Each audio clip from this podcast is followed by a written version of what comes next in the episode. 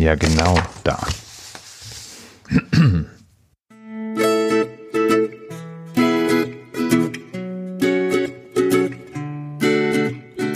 Es war einmal vor langer, langer Zeit in einem fernen, fernen Land, als Computer noch Computer waren und mit Befehlen, die über die Tastatur eingegeben werden mussten, gesteuert wurden. Als Computer noch Tastaturen hatten.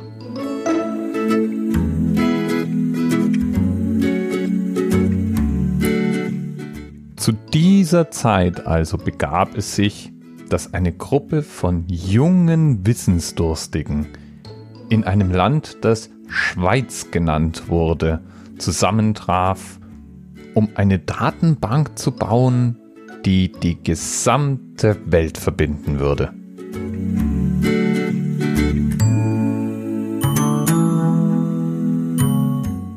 Text sollte drin sein und Bilder sollte drin sein und Töne sollten drin sein und Videos sollten drin sein und das Beste, man sollte zwischen diesen Texten und Bildern und Videos und Tönen mit sogenannten Links hin und her springen können.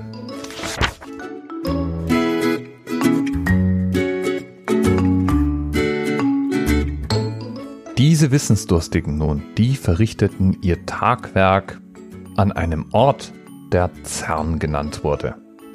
Und sie verbrachten Stunden um Stunden beim Aufbau dieser Datenbank.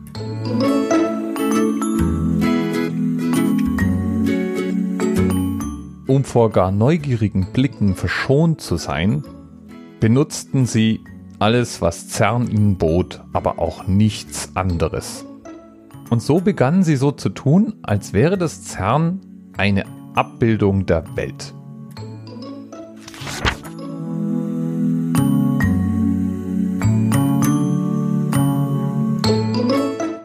Und so brachten sie verschiedene Funktionen ihrer allumfassenden Datenbank in verschiedenen Räumen und Gebäuden unter. Und ein Raum, der war besonders.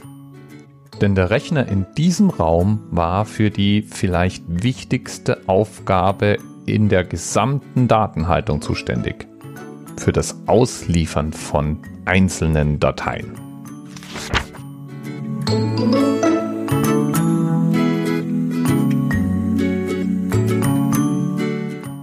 Dieser Raum befand sich im vierten Stock eines der Gebäude im CERN.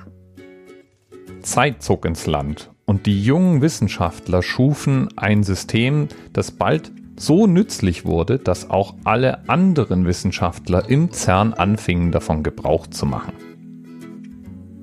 Texte, Bilder, Töne, ganz wie die jungen Wissensdurstigen es sich vorgestellt hatten, fanden sich Dateien in dieser Datenbank ein.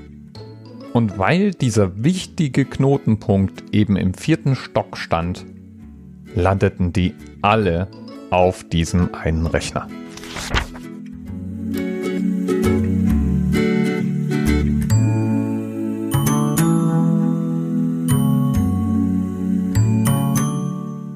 Jungen Wissensdurstigen arbeiteten an ihrer Datenbank.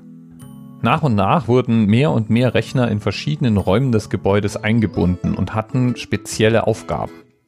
So wie eben dieser Rechner im vierten Stock, der für die Auslieferung der Dateien zuständig war. Leider war das unpraktisch, wenn Fehler passierten, denn man musste erstmal rausfinden, in welchen Raum man denn nun gehen musste, um Probleme zu lösen. Und so begannen die jungen Wissenschaftler, die Raumnummer bei den Fehlermeldungen mit anzugeben. Irgendwann nun begab es sich, dass die Arbeit unserer jungen Wissenschaftler so weit gediehen war, dass auch andere Institute mit dieser Datenbank arbeiten können wollten. Und so verließ das, was wir heute das Hypertext Transport Protocol, kurz HTTP nennen, die Räume des CERN.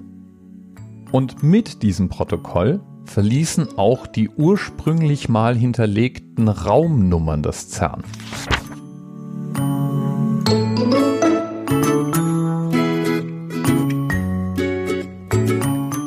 Aus dieser Datenbankidee und dem HTTP-Protokoll wurde zum Schluss das World Wide Web.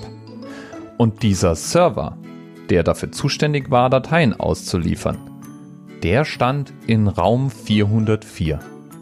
Und so, liebe Kinder, erklärt es sich, dass auch heute noch, wenn wir uns vertippt haben, Server einen 404-Fehler zurückmelden. Und in dem Raum 404, da steht dieser Computer schon lange nicht mehr. Aber 1989 schlug einer der Väter des HTTP-Protokoll, Tim Berners-Lee, vor, das, was wir heute World Wide Web nennen, ins Leben zu rufen und hat damit den Raum 404 zum meist aufgerufenen Raum des Internets gemacht.